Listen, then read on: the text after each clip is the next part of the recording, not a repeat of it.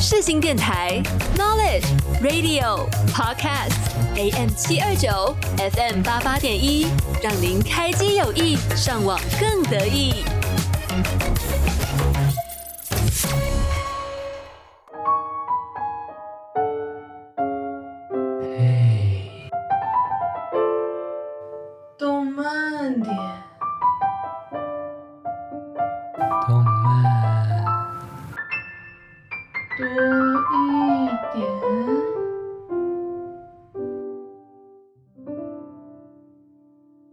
现在收听的是世新电台 AM 七二九 FM 八八点一。嘿，动漫点，我是馆长，我是阿月。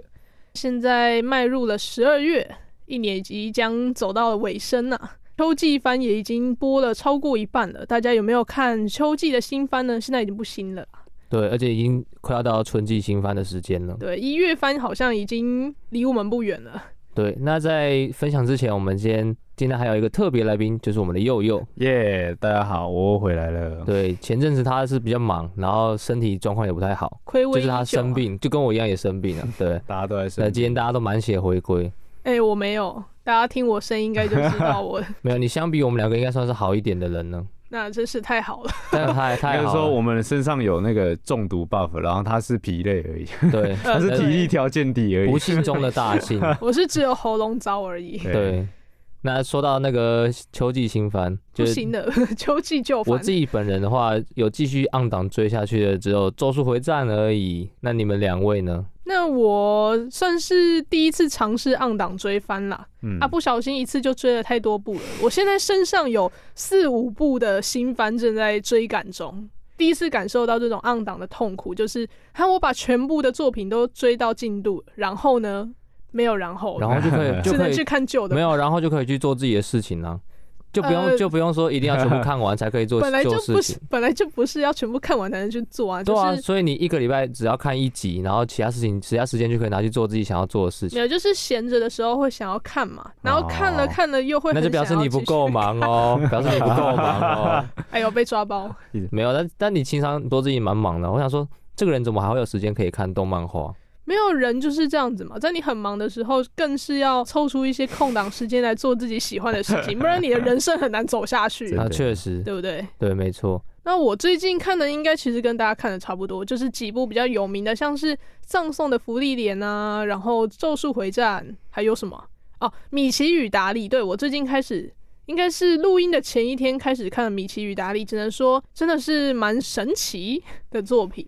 希望大家都有机会去看它，然后体会我在讲什么。嗯嗯，我自己的话就除了《咒术回战》嘛，那其他我其实都有每一只每个都有尝试一两集这样，像是之前的那个那个那叫什么？米奇妙妙，不是那个香格里拉哦？你说《粪作猎手》？粪作猎手对，那个我看了三四集哦，但我就想说再等它再多做多一点，对那个量是，是。像《咒术回战》，我也是就前几天才看，要把它全部补完这样。但是真的。怎么说呢？你囤的时间很长，然后看的时间很短，啊，又不小心就会把它看完了，很痛苦哎、欸。可是我觉得那个就是 on 档追番的一个乐趣吧，因为像我就是我是很习惯会 on 档追番的人，就基本上每一期有出新的我都会跟着看，然后那个有点像是说，呃，有点像是我人生推进的动力，就是我会知道说我今天早上醒来。我想说，我今天要做什么什么工作，然后想完工作之后说，哎、欸，今天是什么什么叫播哦，那我今天晚上可以来看这个。它像是我类似那种，你知道奖励点，所以它每天奖励点都不一样，我就知道说，哦，今天播的是什么，很 很爽很爽。上礼拜看完觉得还不够，很很不过瘾，很吊胃口，想要这礼拜好好的就再看一次这样子哦，所以就很期待每一次要播出的时间，就等于说有点像是那是我人生推进的一个动力，就是哦，今天醒来，然后。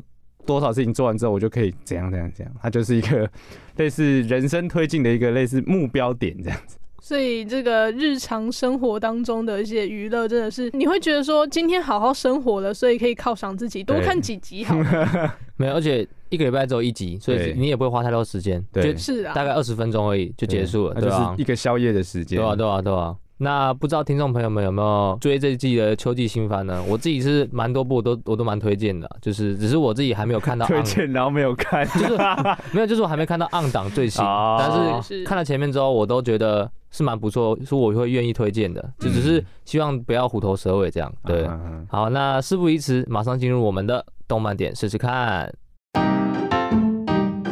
动漫点试试看。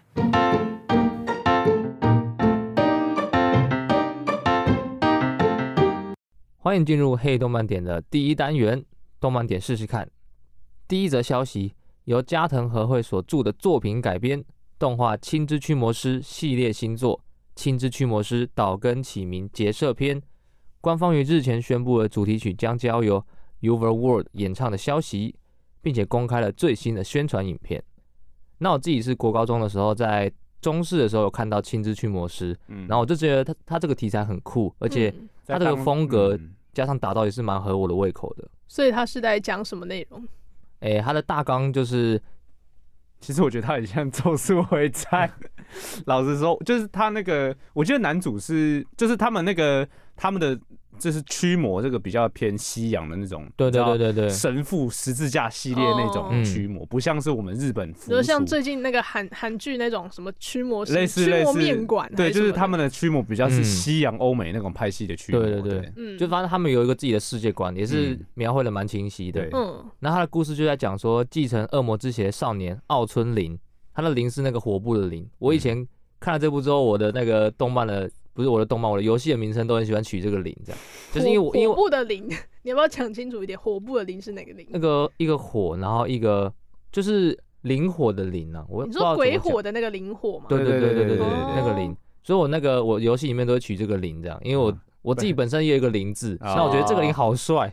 如果我有小孩，如果我有小孩的话，我可能会给他取一个张作霖，就就是这种就是这种字很帅的名字这样。谢谢。希望我的小孩不要介意。然后他就是突然有一名自称父亲的魔神出现在眼前，并企图带他前往一个恶魔栖息的虚无界。那身为知名驱魔师的养父，就是他现在的父亲，为了保护灵而死掉了。那灵懊悔自己的无力，所以他立誓要成为驱魔师，与魔神周旋到底。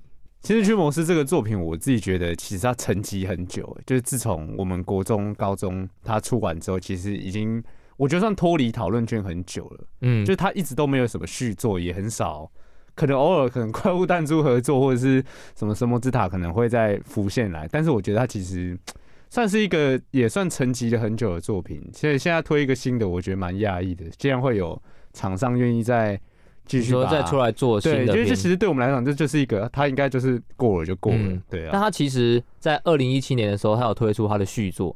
就是他二零一一年是第一部，嗯、那第二部是二零一七年推出的《京都不敬王篇》。嗯，那现在就是二零二四年要推出更新的一个篇章，叫做《岛根启明结社篇》嘛。嗯嗯，那就是它其实都是有陆续在出它后续的篇幅啊。但是我那时候以为《京都不敬王篇》它是电影版，嗯，对。那我后来去查才发现，哎、欸，它是有集数的，就表示它就是也是续作这样。但就是其实我觉得它的宣传力度跟热度没有到很大，所以身边的朋友好像都没有看过这一部那个《亲自驱魔师》。它应该算是一部中长类型，就是我说中长是篇幅，对，它第一季其实蛮长的。那它第二季的话，好像就是跟现在的动画差不多，大概到十二或是二十四这样差不多。但第一季我记得是蛮长的。那我那时候好像也，我记得我有看完，我到看到结局，但是我中间是断断续续的，因为是在电视上面看。对，然后那时候是看中文版。绝 对可以听他们是他们的他那个女主角的声音，我不知道是我不确定是哪个中文老师配的，但我声音很可爱，他就这样铃这样子。不会是美秀老师吧？我在猜，我就觉得哦，就是中配老师配的很好，这样。所以我那时候第一次看都是看中文版，所以我后来在网络上好像找不到中文版，所以我就只能看日文版，就觉得。少了那个味道，味道好像有差了一点，这样、嗯。嗯、会不会是因为这个题材就是现在比较不流行？我觉得题材还是很按照时代在变化，就像现在很流行的就是转身嘛，对对对，对，那可能那个时候比较多这种驱魔师，但是现在就像刚刚提到，也有一些比较类似，像是咒术回战，嗯，每个时候好像那个时间过了，现在就是换新的题材去流行啊。那时候是二零诶，二零一一年。所以《亲自驱魔师》是二零一一年同年的作品，好像也都是奇幻打斗类偏多。就那那阵开始起来，对对对，就是可能哎、欸，我记得好像科炮是那个时候的吗？哎、欸，科炮好像是二零零九还是二零？我知道《刀剑神域》是二零一二。哦，对，就差不多那种奇幻冒险，或者是这种就是要打架，就是要跟妖怪打架这种，嗯，这种这种类型。而且我不知道为什么，我只想要结界师，哦，就是那系列的那种。那个时候也差不多，中视也有推结界师出来。对对，就是那阵子台台湾来讲的话，都是在推那那是跟妖怪打架的系列的动的作品。对他，所以他其实也算是一点点童年的回忆啊，对啊。那他这是官方找来了刚刚说的 UVERworld 演唱他的动画主题曲，那这也是他们第四次与青之驱魔师做合作。那我有听了他那个三十秒的试听版，就觉得。这次的风格是偏比较青春热血感，然后是那种节奏感很重的那种，就是比较燃、比较炸的那种风格。对于这第四次合作，然后他们表示，这次已经是青之驱魔术 与 UVERworld 第四次合作了，能够再次指明我们担任主题曲演唱，真的是感到很光荣。经过了数年的岁月，希望还能借由歌曲传达出彼此成长之后的姿态。敬请大家期待我们动画的播出。谢谢，让我们谢谢 Uber World。你会觉得你会觉得这样讲才会有一个 feel 吗？就是不同人讲话，降降临到自己身上。关洛影。哎，他们又还没，他们还活着，好不好？好了，那喜欢青之驱魔师的听众，以及喜爱这种比较偏，我觉得是偏魔幻跟没有就是奇幻，奇幻，对对对，奇幻冒险，奇幻冒险风格的听众朋友，千万不要错过喽。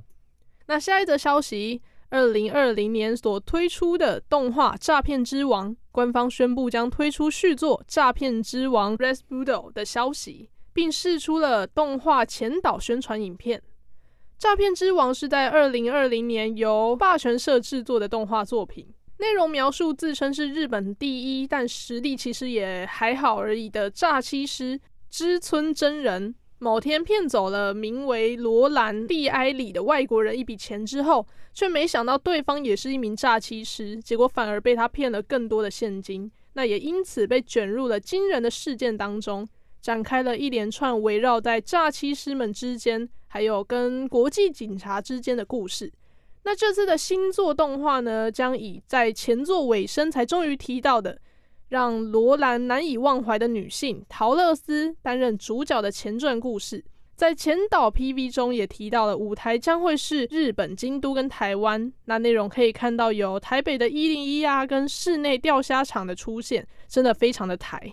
所以他们这次会来，就是有来台湾取景这样，不是不是有来台湾，就是他们会画台湾的。对对对对对。而且我觉得选到。钓虾场真的是算是很在地化，很知道，很台。就跟他他有选，如果有选永和豆浆的话，我也觉得 很很亲很亲切。就是大家可能对台湾呃外国人对台湾的印象就是，比如说九份呐、一零一啊、夜市啊，就是然后珍珠奶茶，但通常不会提到钓虾场。那应该真的可能真的里面有台湾人或是之类的，就是他们可能问说，你们想到台湾会想到什么？但我觉得是因为他们的。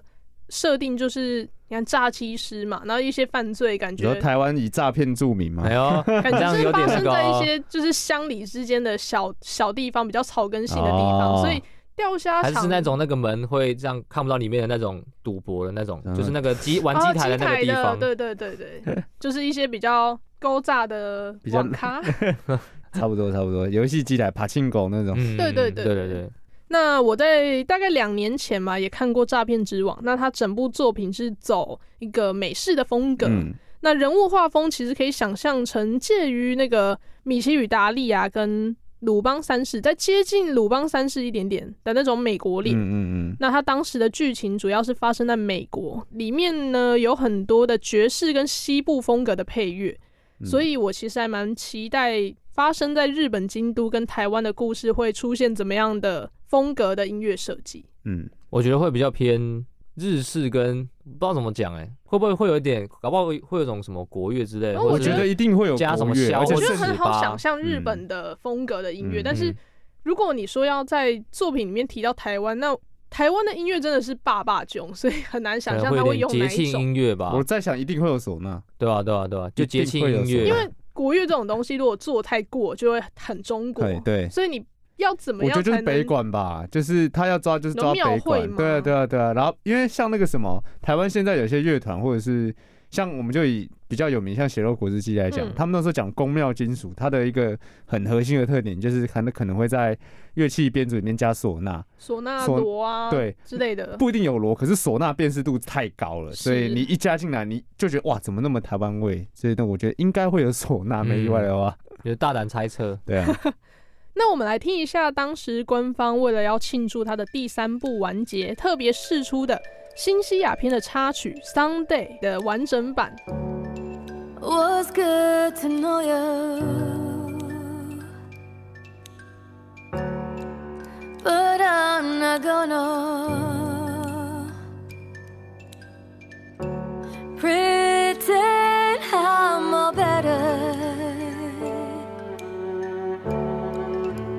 Thought we were forever.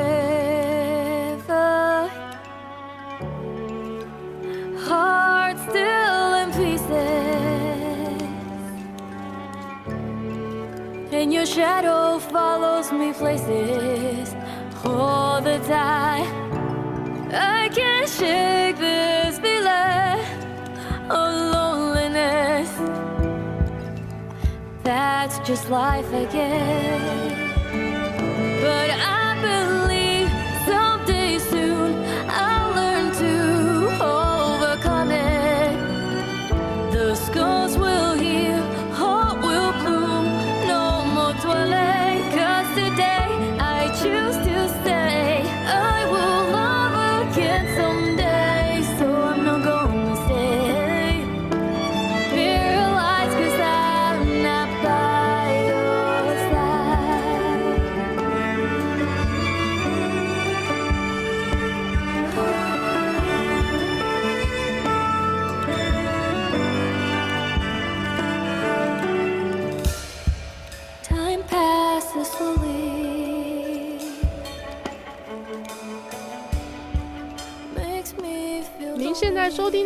是黑动漫点的动漫点试试看。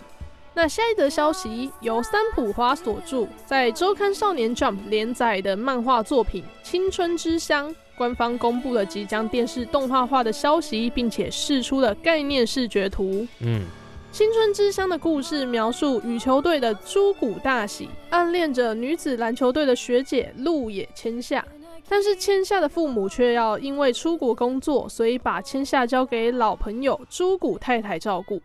于是呢，千夏就住进了朱古家。大喜将与暗恋的对象住在同一个屋檐下，两个人之间究竟会产生怎么样的火花呢？但不得不说啦，光听这两个主角的姓氏，还以为是像是那种乞巧计程车或是 Beastars 那种动物拟人的作品，就是一个是猪，一个是鹿啊，猪谷跟猪鹿蝶是不是？还差一个蝶 就可以打花牌。谢喽，谢喽。那官方宣布，主角猪谷大喜跟鹿野千夏分别将由千叶翔也跟上田丽奈配音，也预定于日本在十二月十六日举办的 Jump Festa 二零二四将会有青春之乡的舞台活动。那饰演男女主角的千叶翔也跟上田丽奈将会出席，也预计到时候会发表电视动画的追加角色，并且一起出席舞台，也就是说会有惊喜嘉宾的意思。哦。那这边补充一个热知识，应该算是圈内公开的秘密吧。原著三浦老师是歌手 Eve 的粉丝，那 Eve 就是唱《咒术回战》第一季那个 OP《灰灰奇谭》的歌手。嗯，那听说他们两个根本就是互粉的程度了，但是是不是真的就待查证。所以其实很多网友都在期待动画的原声带会找 Eve 来演唱。所以就是那个惊喜来宾可能会是。没有，那个惊喜来宾是会找就是追加角色的声优这样，哦，对对对。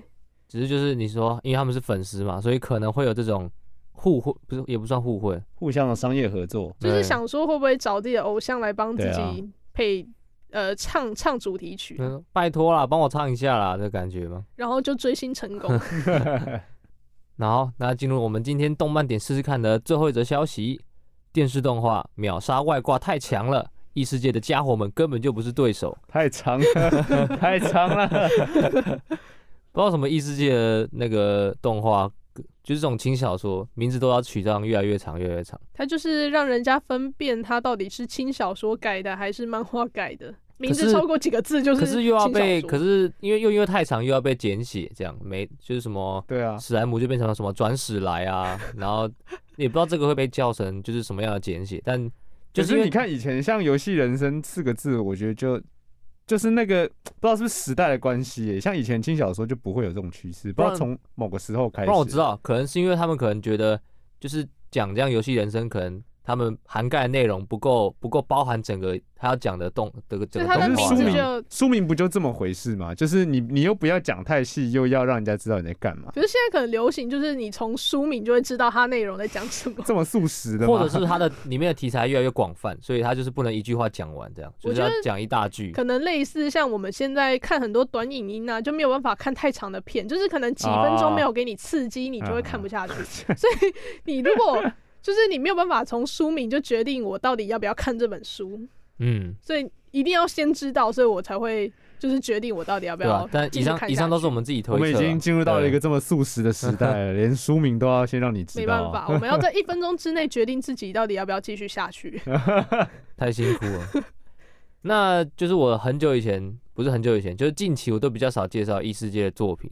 然后我想说，这部的题材对我来说，哦。就是他的名字有吸引到我，就像可能关将刚讲的，你就是受众，对，所以我就我就跟大家介绍一下这部的那个题材，就是有你这种人，他才会越取越长。那他的原作是由藤孝刚志所著，那陈赖千里负责插画的一本轻小说。那作品在描述休学旅行的途中，高远业务与全班同学被一个叫做自称紫苑的贤者召唤到了异世界，并给予学生们成为贤者能力的一个叫做恩赐的力量。但是没有获得力量的弹之浦之千家，还有高远业务，居然被同学们当成魔物的诱饵，然后抛弃在巴士里面。那存活下来的两个人遭受到了龙的袭击。此时，高远业务冷静地对着魔物说出“行内”，然后龙便应声倒下。靠着一句话就击退了龙，史上最不讲道理的外挂开始横行异世界了。他是狗卷的。狗卷的家人吗？但没有，但他只限这一句话而已。就是我我看他那个 PV，就是他那个后，他就是后面就会一直有那个行内行内行内这样，然后就会有一前面的人就这样倒下去倒下去倒下去这样。到底？然后我就这样我就这样推测，他的能力应该就是让人家死掉，但我就不能知道他的能力范围有多大这样。咒言术，目前就是看到一个人的，就是一对一这样。对对对对对。那至于其他设定的话，就要等动画完整出来，我们才会知道。好的，那就让我这个异世界侦察队来去一窥这部到底是不是值得推荐吧。又要开坑了，对啊，又要开自己填不完的坑。就去去去看看嘛，反正这个是二零二四年一月的新番。反正我跟悠悠就是坐等你到底会不会看完，我都会先看一集，然后跟大家推荐，然后至于会不会看完，就是会在后面几集跟大家的做分享。被你推荐到的人都看完了，你还没有看？他很想跟你讨论。哎、欸，我看那个超好看，你看哪里？哦，第一集。哎、欸，你推荐我的那个什么什么，我还没有看，你先不要爆雷。我甚至后面呃，大概第一集吧。我甚至还有推荐别人看过我自己没有看过的东西。什么东西？呃，哇这样讲出来会不会对那个朋友很不好意思？反正就是反正就是有一部动画，然后他说他想要看格斗类的，然后就跟他说，那你可以看周末的女武神刃牙跟全月阿修罗，但我没有看周末的女武神。啊，其他两部你有看？有，我有看，我有看，就是就是这三部比较类似啊，还可以啦，还可以。然后他就跟我说，哎，周末女武神很好看的，我说对吧，对吧，对吧，对吧？你看到哪里？哦，我看到亚当出来了。没事啊，这是常态，这是阿月的常态。那它就是目目前预定将在二零二四年的一月在日本开播。那还有什么其他新的消息，我们也会为大家做介绍。现在时间也已经来到十二月初了呢。对啊，就是我们前几集本来还在讲说，我们现在都已经在介绍春季新番，会不会已经又会太远这样？但其实默默已经就来到十二月了，差不多，差不多。大家再坚持一下，坚持一下，坚持一下就要过年了。没错。那因为新番的关系嘛，所以他没有歌可以让我们介绍。那就让我来推荐一下我自己的歌单。现在我们就是要轮流有一个自己放歌的时间。对啊，不然都放不到那种就是很喜欢但是不是动画。不是动漫，对对对，对啊。那最近快到了圣诞节，那加上冬天这个天气的加持，身边是不是会很多人都说，哎，好想要交男，好想要交男女朋友，啊、好想要谈恋爱的那个感觉的 的人呐、啊？那这种冷冷的天气，感觉就是有一个人在身边陪伴自己会蛮好，就是很多人会有这种想法而萌生这样。是。那我今天要来推荐一首 A 美的《单相思》，来听听看这首歌以及这首歌的歌词有没有说中许多正在单相思或是有喜欢的人的心声吧。那我今天要放的是 The First Take 的版本，一起来听听看看这首既甜蜜又苦涩的《单相思》。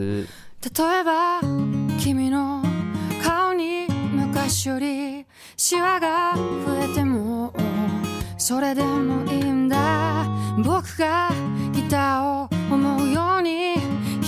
ねても心の歌は君で溢れているよ高い声も出せずに思い通り歌えないそれでも名付きながら一绪に歌ってくれるかな割れん明かりの拍手も响き渡る歓声もいらない君だけ分かってよ分かってよダリ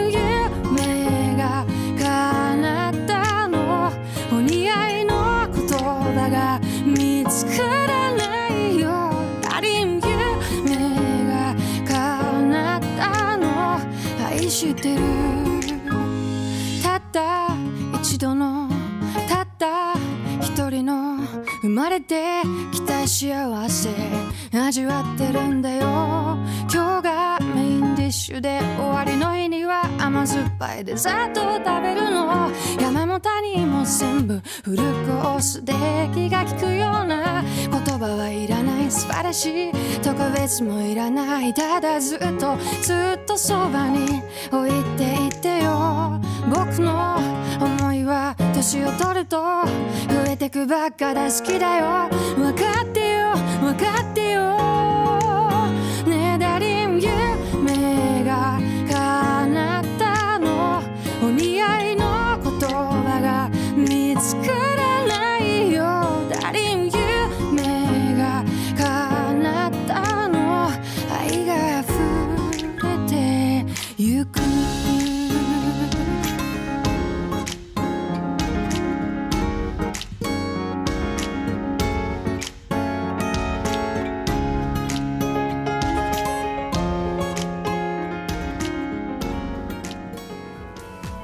你现在收听的是世新广播电台。我们是粉黛法兰黛。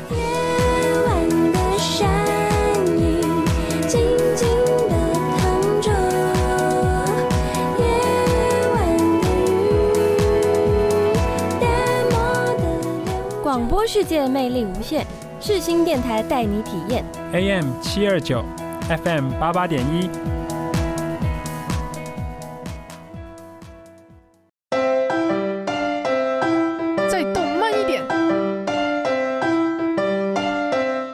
回到 AM 七二九 FM 八八点一视新广播电台的节目，我们是黑动漫点的第二单元，再动漫一点。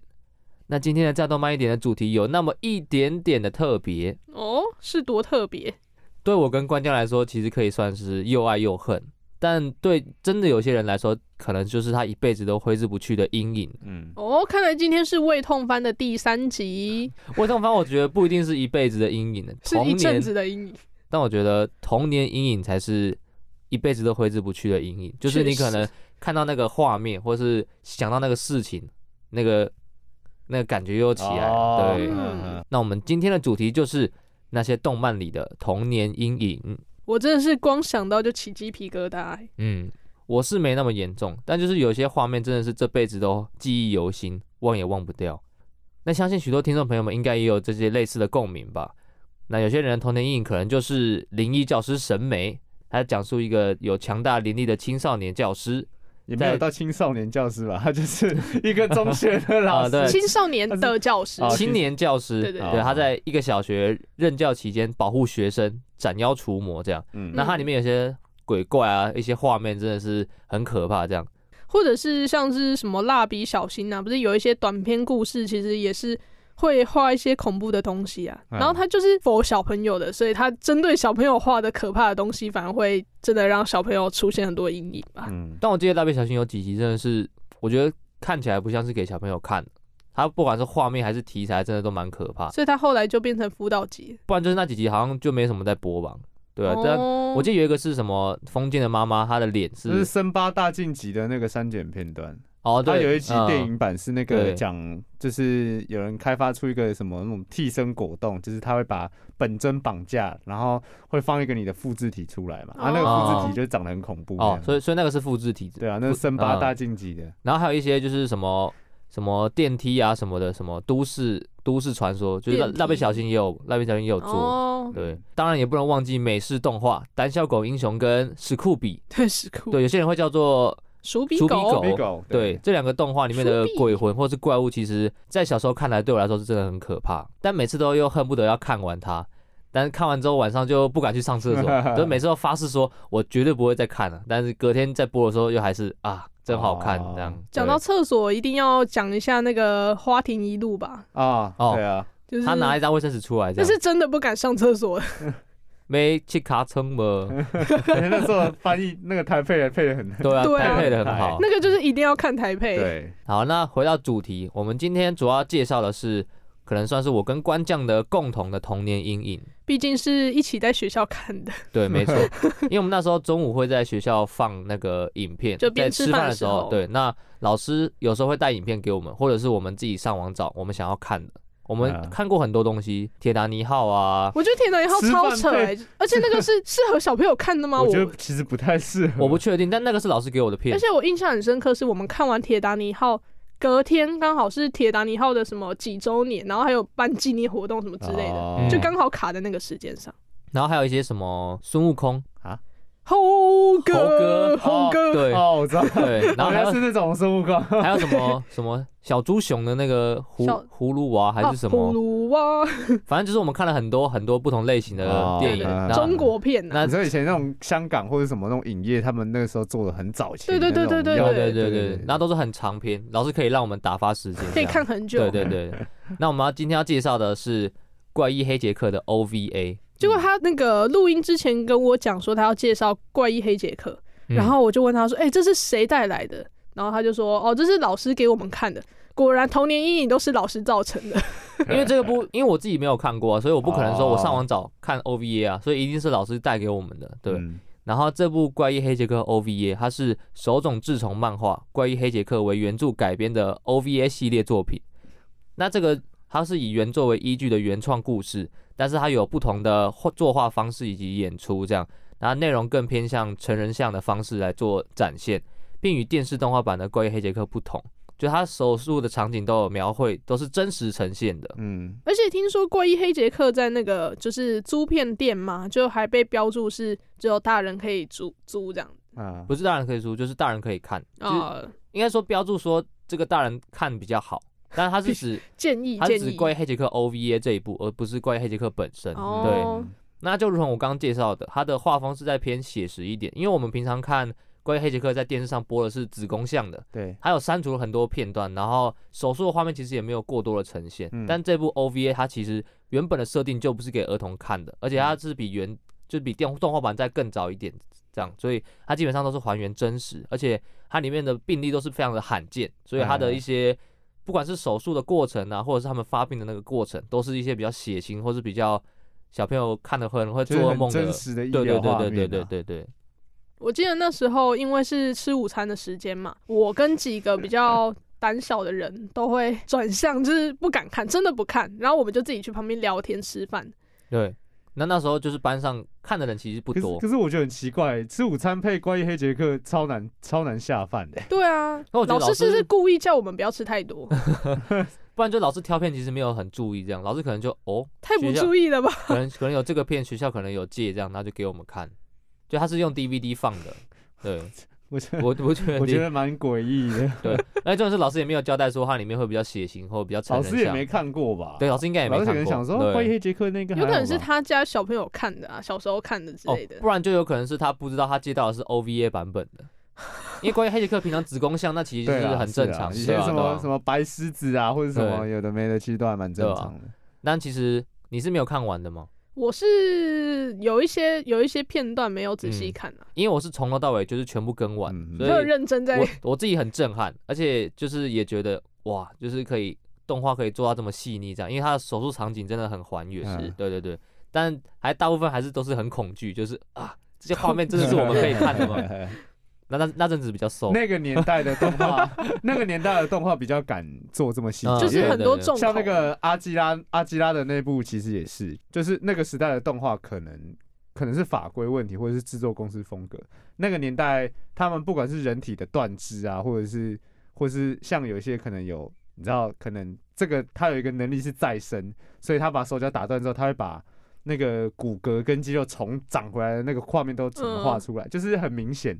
那个年代感化的跟现在感化的差蛮多，所以。嗯我听到怪医黑杰克的 OVA 会在吃饭时间播，我都已经觉得有点反胃。对啊，而且那时候是小三、小四的时候，小朋友看到十岁十岁的时候看这个，哦强迫我们长大。啊，那个台 台南教育局处理一下，他已经退休了。他退休了。好，那他这个 OVA 总共有十一集，然后就讲十一个病例这样。嗯那我就挑里面两个我自己比较印象深刻的病例为大家做介绍。那第一个病例就是第一集。它的名称叫做刘冰，奇美拉病的男人。那故事大纲是克罗斯瓦德，他是一个资产家，就是非常非常有钱呐、啊。那他住在一座孤岛上面的城堡里面。那他罹患的是一种会重复摄取并大量排出水分的怪病。嗯，那想要解开这个怪病之谜的黑杰克，最后发现这座岛上并不是只有克罗斯瓦德受到这个怪病的侵袭，嗯所以他就去寻找，然后并发掘这个过程，然后发现这个岛其实。有一些不为人知的秘密，这样，嗯，就是有一个女生会趴在他身上帮他擦汗的。对对对，就是他的情妇。哦哦，那这可能也是因为这是关于黑杰克 OVA 的第一集，所以让我印象很深刻。这样，而且就像刚刚他那个说的那个画面，就是对小学的时候的我来说，因为那两个人都是全裸的。哦，我知道，懂。对我来说是我，所以各方面都很冲击。老师在放的时候，他不在吗？在啊，老师可能老师应该在，但他应该没有看，因为他是背对那个我们荧幕的啊，他应该在做他的事情跟专心吃饭呢。哇哦，就是我们那个时候是有两台电脑，一台是老师自己办公用，一台是给我们，就是可能就其他老讲台上对讲台上的那个投影的用，然后我们是用投影的那个放，对，就是这一部他让我印象深刻，不仅是就是刚刚说的那个画面，还有他最后，因为他最后其实是我这边有点小小的暴雷。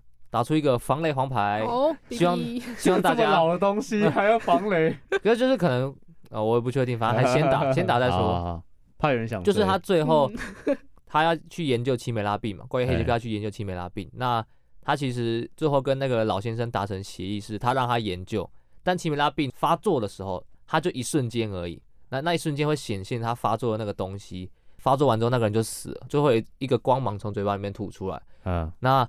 他为了要研究，所以他就是把那个老先生全身绑住，因为他在发病的时候会痉挛、会抽搐，他要把他绑住，然后在他最后要死的那一刻，把他身体剖开，而且是他在他全身痉挛的时候把他身体剖开，然后终于看到奇美拉病那个真正的那个样子，因为他只有在发病的那一刻才可以看得到奇美拉病真正发病的源头是什么，还有那个东西长怎么样，所以那个老先生牺牲了他自己，拯救了这个奇美拉病可以获得救治，这样，嗯对对对。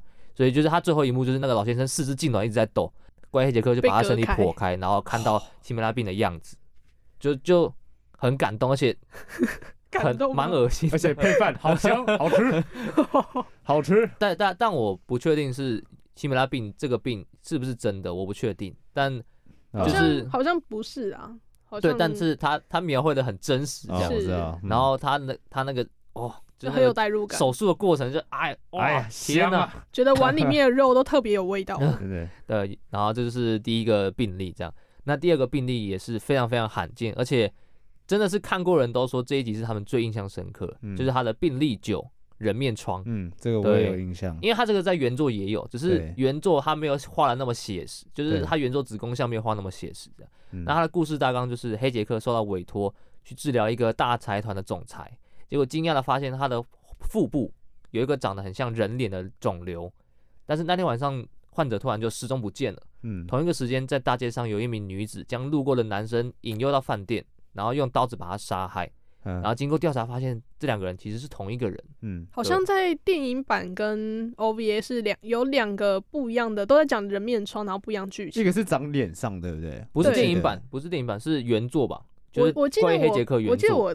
看网络上是写写电影版，但我不太确定啊。因为原作它的集数里面中间有几集是人面疮的，对我有印象。我记得好像有两个版本的人对，就是有两个不一不太一样的。对，但它这两个结局也不一样，但是有都长到脸上。就是人面疮厉害的是，它可以从腹部移到他身体上任何一个位置，对，然后可以换。变换他的人格，重点是可以变换人格之外，还可以变换他的身体的构造，嗯、就是他可以变成女人，可以变成小孩。嗯，所以这就是他可怕的地方。就是我们小时候看到，哇，天哪，他这样变，就是人面疮在他身上这样流来流去，然后之后放到脸上，然后就人面疮会讲话，对，然后讲完话之后，他就变成一个女人的身体，然后就去杀害别人，这样，就是还不仅人格分裂，然后甚至连就是可能指纹呐、啊，然后指纹是一样的，就是除了指纹之外，其他东西都不一样，就觉得很冲击，而且很可怕。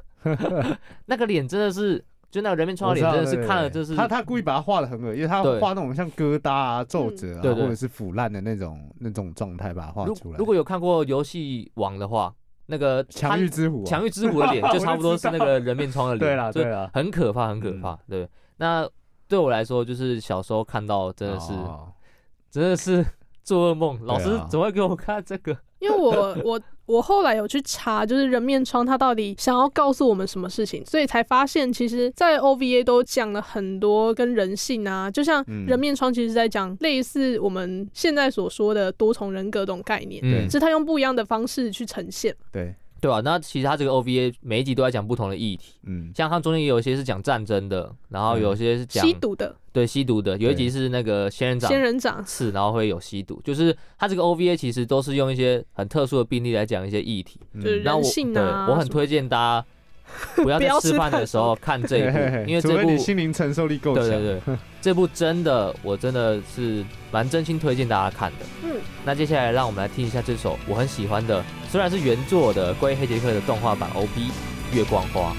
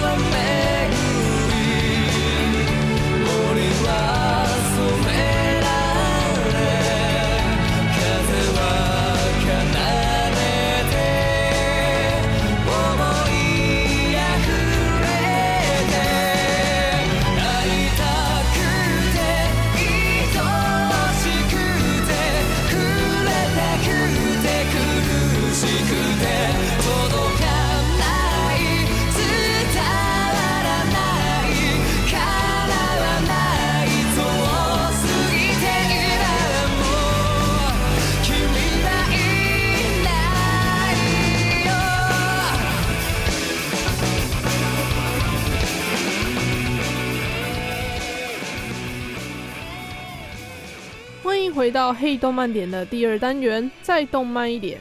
那说到童年阴影，在太小的时候看《名侦探柯南》，应该都会觉得很恐怖吧？还是只有我？就是每次他都会放那种很悬疑的音乐啊，然后加上那个黑衣人开门的时候，那个嗯，然后就砰砰，那个还好，那个都是哦，可以休息一下的感觉。对。那在至今呢一千多集当中，有几个篇章是大家公认最可怕也最难忘的。那事前我跟阿月提起我想要讲《名侦探柯南》的时候，他也马上讲出我心里觉得最可怕的那集，就是有一个是、啊、有一个经典场面。对你，诶、欸，悠悠猜一下，你可以猜看看，有提示啊？呃，提示，他就是会有一个经典的画面，是一个一个一个一个男生，然后眼睛是红色的，这样。应该说，可怕的不止在案件本身啊！我现在脑袋，不然你觉得最可怕的是哪一集？最可怕哦，电视版我忘记了，不过我现在脑内闪过超多画面，但 是我现在因为我看柯南有点太多集了，对，所以我我现在有点脑内没有办法连接到你们，不然你们大家讲讲，我应该就会可以想起来。那我我自己啦，就是其实你去网络上找最可怕的柯南，公认真的是这一集。那这集是非常早期的内容，第五十集，哎、欸，五十哎，好早、哦，拆分版第五十一集，在一九九七年首播的，嗯，真的很早。他在这么早期。大家应该可以知道，先不要提内容，光是早期动画的《名侦探柯南》的画风啊，那种很诡异、诡谲跟阴影的呈现啊，它的可怕程度直接翻倍。只能说那个时候的作品，就是论画面来说，恐怖程度不是现在可以比的。真的，那更不用说剧场版都快要变成动作片。对，后面柯南已经没有任何推理成分了。对，但还是要先说我是柯南迷，不是不是黑粉。你是柯粉。我是男粉，男粉好不好？那讲那么多，没错，我要分享的是图书馆杀人事件，这样有给你勾起一些回忆吗？你可以听他讲看看他的内容。我昨天找资料的时候又被剧照吓到不行，我直接马上截图传给阿月，真的不能只有我看到，这是职业伤害。对，但我但我自己比较没有感觉，因为。我是后来才知道这件事情，我不是小时候看的，对。可是我也是长大，我大概国中还是高中的时候看的，我也觉得很可怕。那你心脏不行哦，对吧？推荐大家去看《我家的英雄》，又要再讲一次。那我这边马上打出一张防雷黄牌哦，一九一九九七年，一九九七年的防雷黄牌。那少年侦探团为了要完成柯南的读书心得功课，来到米花图书馆来看书。正好遇到了木木警部来搜查，在某天晚上加班之后突然失踪的馆。有吓到我，我想起来了，我没事，我想起来了。对，这集我有看。吓到我，我刚刚已经沉浸在那个馆图书馆的情境，然后被他吓到。好，然后呢，他找了一整天之后都没有结果。嗯嗯。于是呢，少年侦探团决定要偷偷的躲在图书馆里面，打算在闭馆之后来找玉田。那闭馆之后，侦探团从就是原本躲在厕所里面。那他们从厕所出来，发现馆长仍然留在馆内，还听见馆长在自言自语说：“哦，自己杀人啊，干嘛干嘛的。”然后呢，这个元太啊，就是比较容易躁动啊，比较容易激动嘛，不小心让馆长发现，哎，有人在那里。所以呢，侦探团又躲进厕所。当天晚上，他们在就是图书馆里面跟这个馆长就是斗智斗勇吧。嗯。然后最后成功推理出案件真相，也找到了尸体。可是你讲了这个防雷红牌的部分，没有讲到他可怕的那一段呢？没错，因为我这边要打出防雷红牌。红牌啊？是怎样？对，你要被、就是、你要被驱逐出场了吗？因为我要讲，呃，就是完全剧透啦。嗯。那除了画风把馆长真的画的超可怕之外呢，整个案件包含藏尸体的地方都有够恶心。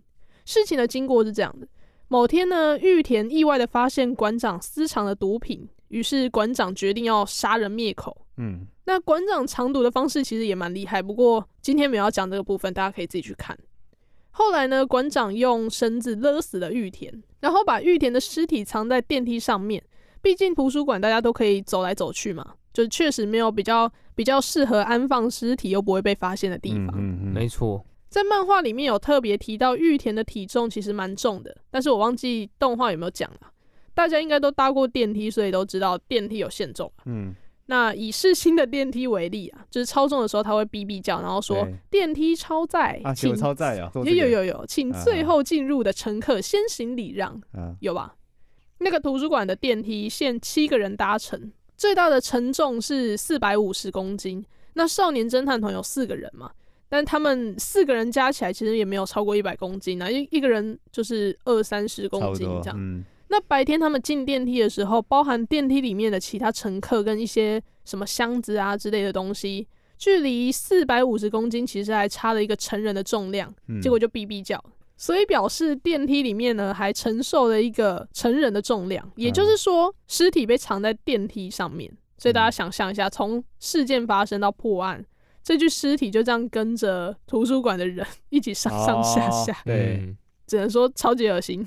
那我自己真的是边查资料 边毛骨悚然。那虽然我自己是蛮胆小，但他应该真的蛮可怕吧？不是只有我觉得很可怕。啊，可是我觉得还好诶、欸。真的吗？重点是还有一个是那个，因为那个馆长其实也是心机蛮重的。对啊。所以他在跟侦探团玩那个捉迷藏的时候，他其实有偷偷上去还是怎么样？然后再折返回来之类的。就是他其实，在他们斗智斗勇的过程当中，有很多就是差点可以把侦探团灭掉，嗯的事件发生。嗯、然后就有一幕就是馆长这样偷偷从暗处出来，然后他眼睛是红色的。嗯、主要还是画风很可怕，哦、对，对对，就是那个那一个那一幕被网友截图下来，就是。小时候的童年影，真的很就很恶心，就有些人在像在看恐怖片的感觉。我真的连查资料的时候都被又被吓到哎、欸，所以他现在已经不是童年阴影，是成年阴影。嗯，那我还是要再三强调一下，就是柯南早期的漫画跟动画，不管是在画风或是整个杀人的案件，都比较重口一点。所以这集呢，馆长的脸啊，大概占了恐怖指数的百分之六十五啊，就是比案件本身还要可怕。那听众朋友呢，不妨去回味一下馆长的脸，再来跟我们分享心得。没错，我对柯南的童年阴影比较是有一，我不知道你们有没有看过，而且那那个是我少数有看过漫画的，嗯、就是他那集是坐云霄飞车，然后坐一坐，乘客的头被扫下来，哦、那个是我真的童年回忆，就是因为那是很血淋淋的，就是你知道大家做这种设施最害怕就是突然有一个东西高速掠过你的头，然后他那部就是他就是有把那个头被削下，而且那时候还是。他还是工藤新一的状态遇到的。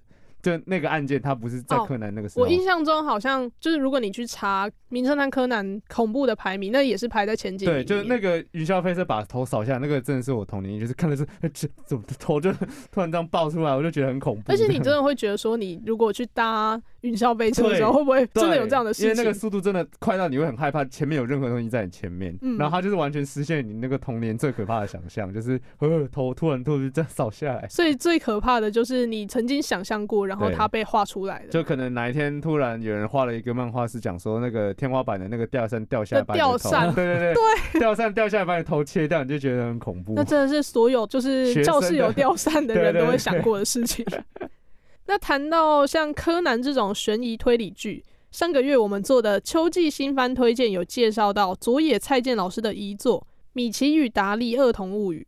也是本季非常受到瞩目的悬疑作品。嗯，那目前非常紧凑的在走主线剧情，个人是觉得越看越好看啊，然后越看越期待接下来的走向，也越看越觉得不愧是佐野老师，又又强又诡异。对，那它是一部虽然常常有笑点，但是也不会让别人出戏，就是让我们觉得好笑，但是不会，对啊，不会出戏，太超过，对，嗯，就搞笑刚刚好。节目的最后，我想跟大家分享的是《米奇与达利》的片尾曲，由 Numbridge 演唱的《Skyline》。那片尾曲的 MV 画面是原画风，有网友的说法是佐野老师亲自画的，但是我找不到相关的资料，所以大家参考就好。嗯，那 MV 的画面呢，主要是在描绘米奇与达利这两个双胞胎之间的一些亲密感。那配上歌词跟旋律，其实蛮感动的。至于作品本身呢？有佐野老师的品质保证，所以推荐给大家去看。没错，每周二下午三点零五分，嘿、hey,，动漫碟，我们下次见，拜拜。From the day we promised, Kogi Hajime Tachi's on board until we get to the place we dreamed. Urimuka's along the way to go straight.